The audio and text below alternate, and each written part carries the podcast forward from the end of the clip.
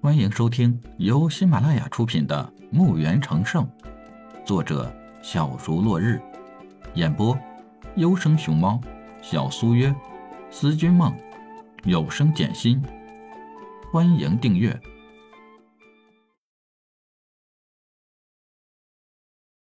一百六十集。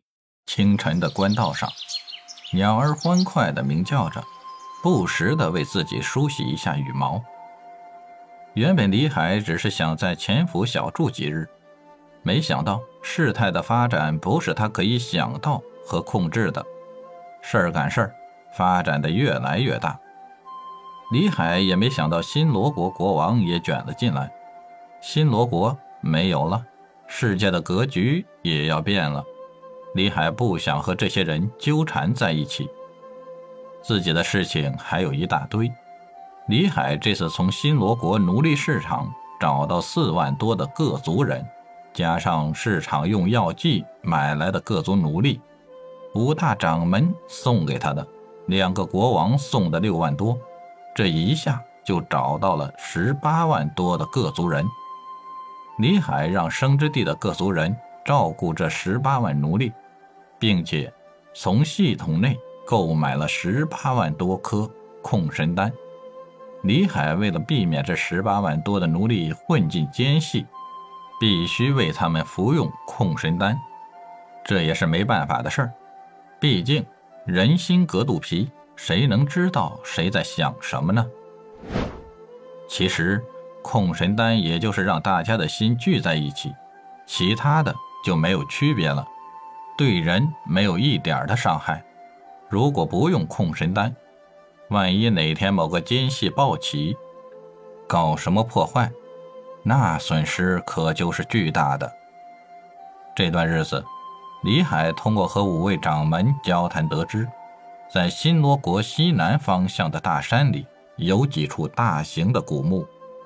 李海推测，这里可能有墓园灵石的存在，这才。迫不及待地要去寻找墓园的灵石。他所谓的找什么空间戒指的材料，都是子虚乌有的事情。这个大陆上，不光是五大超级门派，还有一流门派、小门派、大家族、小家族，各个山头也有不少的流寇。这些势力之间也是争夺的很厉害，用人吃人来形容也不过分。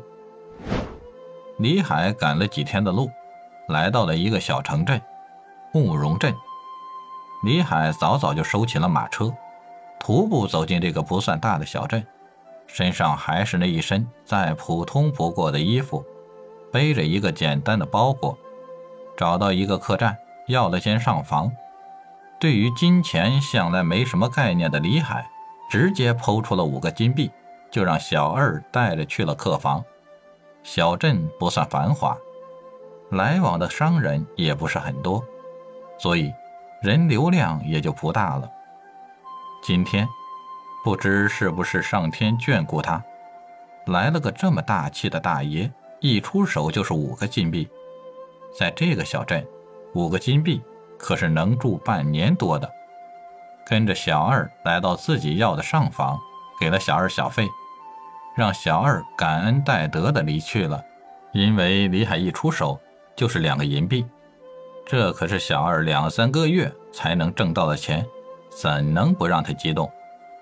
把包裹丢在了床上，关好房门，走出客栈。李海独自走在这个小镇上，这里的民风还是很淳朴的。小镇虽然不大，但是给人一种很舒服的感觉。不觉间已是午间。刚好走到一家二层的酒楼，李海迈步走入酒楼，小二见有客人进来，连忙笑脸相迎。见李海穿得很普通，小二的笑脸就少了很多。看看这家酒楼还算干净，李海抬腿走向二楼，小二见状只好跟上，心想：穷鬼还上二楼，到时付不出钱来就要你好看。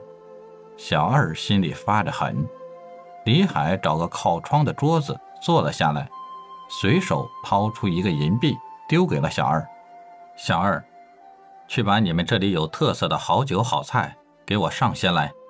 小二看到手中的银币，在那发傻，还没上菜就给钱，看来这是暴发户啊！可就是穿的有点太差了。本集已播讲完毕，请订阅专辑，下集更精彩。